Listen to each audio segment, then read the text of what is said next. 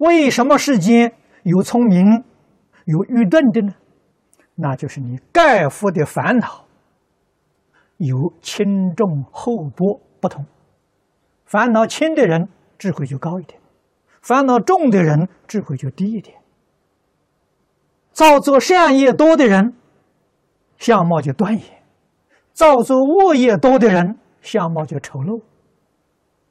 这个境界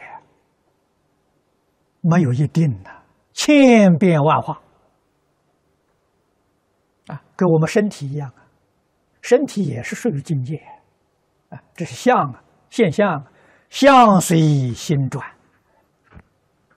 啊，所以一个修行人啊，认真断恶修善，哎，过几年呢，你看他相貌变了。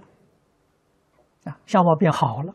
变得很慈祥了，说明他修行功夫得力了。啊，相随心转，境界也随心转。